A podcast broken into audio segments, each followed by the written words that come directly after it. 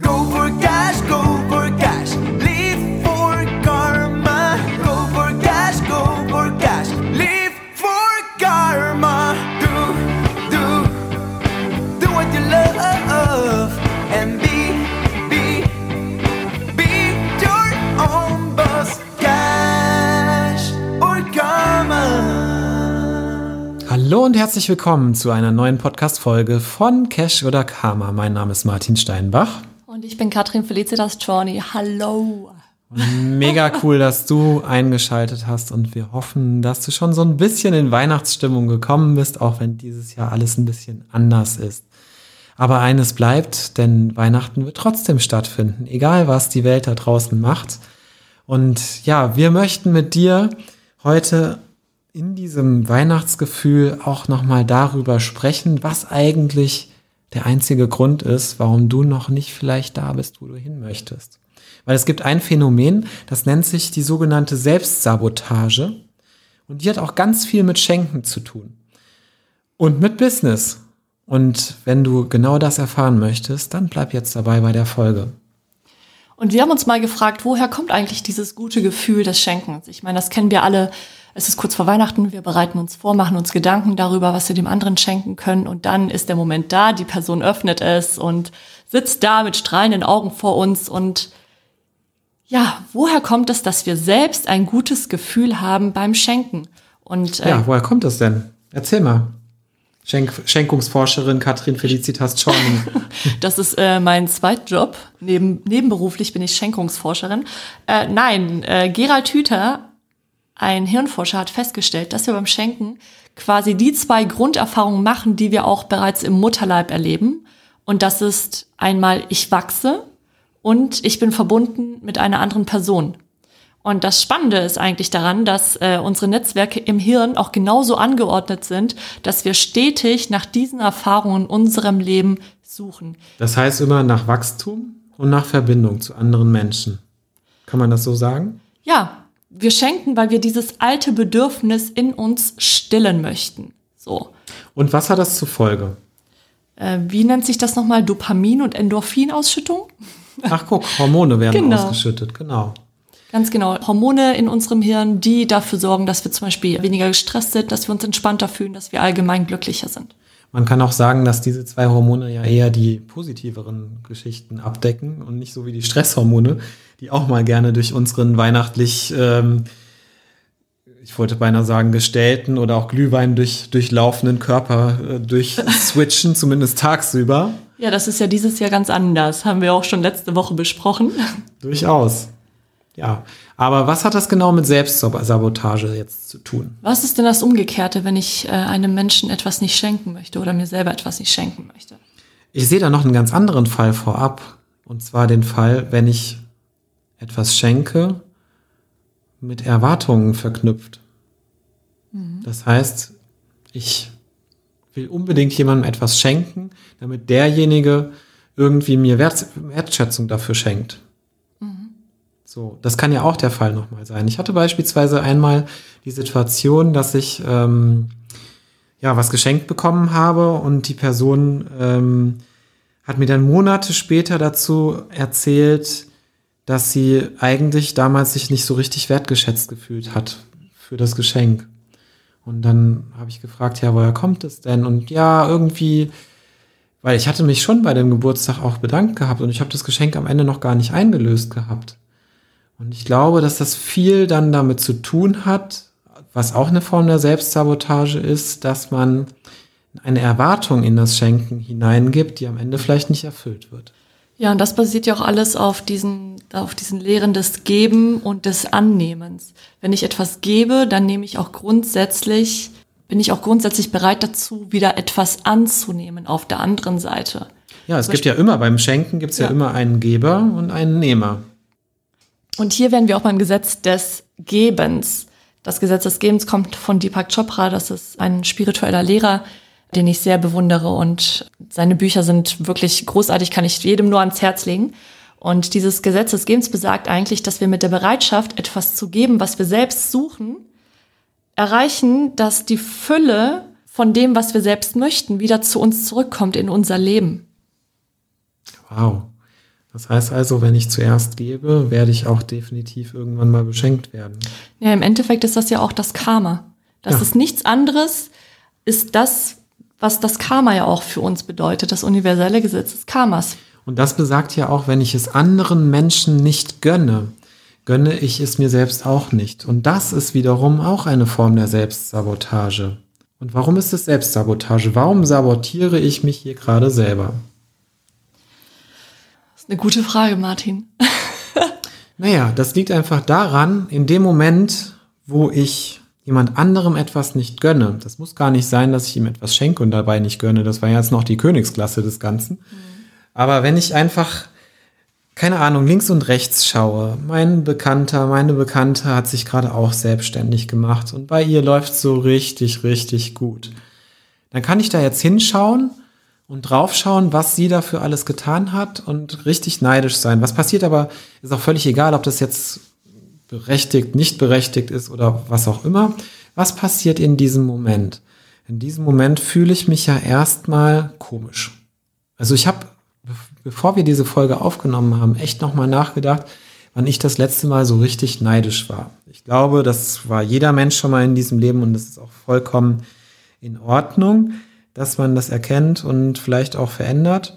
Ähm, und da ist mir so aufgefallen, dass ich das gar nicht mehr bin oder das gar nicht mehr so zulasse, dass ich da überhaupt neidisch sein möchte, weil wenn ich in mich reingehorcht habe, entsteht da so ein komisches, ungutes Gefühl, so ein dumpfes, kein ja, so ein, so ein tiefsetzendes Übelkeitsgefühl. Dann rumort es irgendwo im Bauch.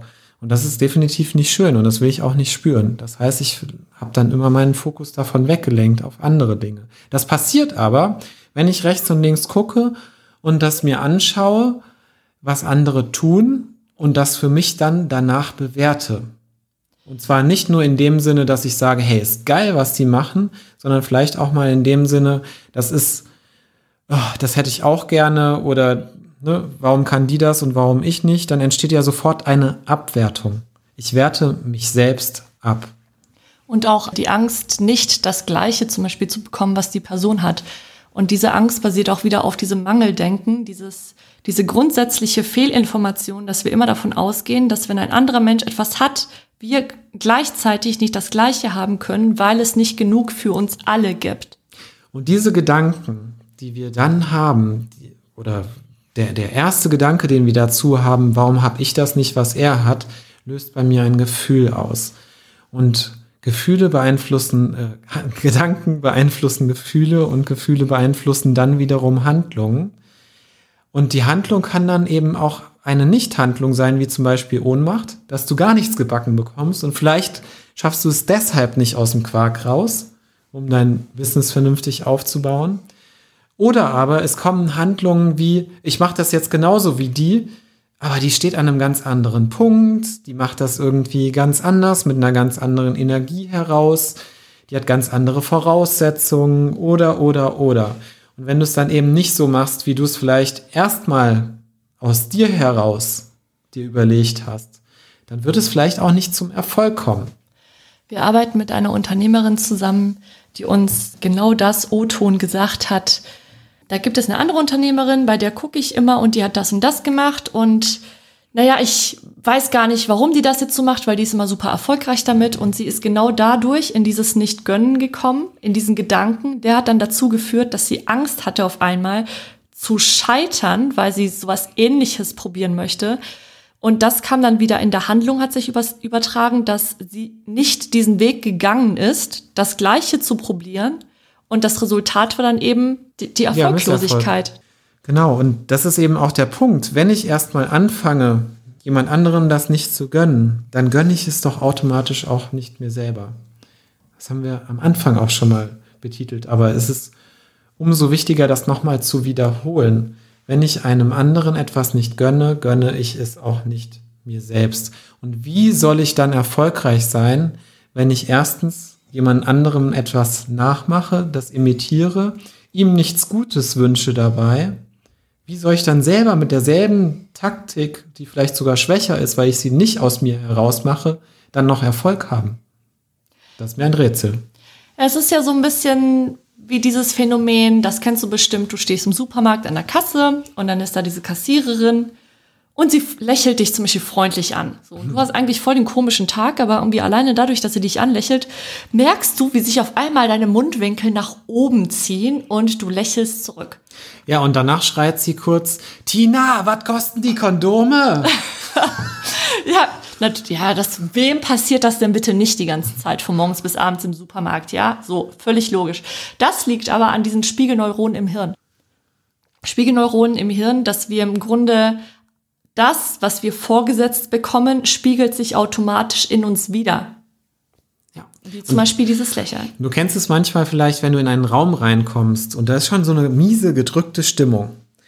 Und du warst richtig, richtig gut drauf. Gibt es zwei Möglichkeiten. Entweder du steckst diesen kompletten Raum und die Gruppe mit deiner Positivität und deiner Freude an. Oder aber du wirst von dieser Gruppendynamik ange, äh, angesteckt und hast plötzlich auch schlechte Laune. So, und das heißt eigentlich nur, wer Liebe will, der muss auch Liebe geben. Ja, oder wer Freude will, muss Freude geben. Ein Lächeln schenken. Immer wieder. Und der leichteste Weg, auch das zu erreichen, was man wirklich möchte, ob es im Business ist oder im Privatleben, ist anderen zu helfen, das zu bekommen, was sie wollen.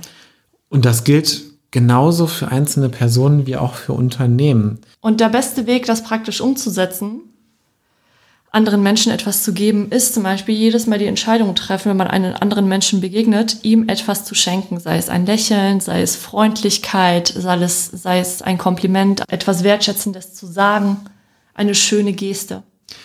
Ja. ja, und eine schöne Geste kann zum Beispiel sein, da sind wir auch nochmal davor drauf gestoßen, vor dieser Folge, ein Gastgeschenk mitzubringen, wenn du irgendwo eingeladen bist.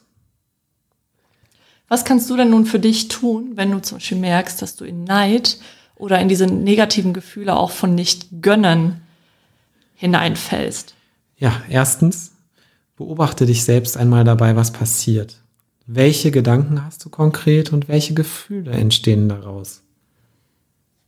Ja, und dann hinterfrage dich, was genau daran gönne ich denn eigentlich gar nicht und warum? Und das dritte wäre, frag dich doch mal selbst, was du dir selber vielleicht daran nicht gönnst, haben zu können. Woher kommt denn das? Was löst denn diese Abwertung gerade aus? Bist du dir vielleicht gerade nicht gut genug dafür oder was auch immer? Und dann frag dich mal, was bräuchtest du denn in dieser Situation, um aus diesem Gefühl für dich selber wieder herauszukommen? Was müsstest du dir jetzt in dieser Situation geben? Und als letztes kannst du dich noch fragen, wer wärst du eigentlich ohne diese Gedanken von Neid oder dem nicht gönnen können?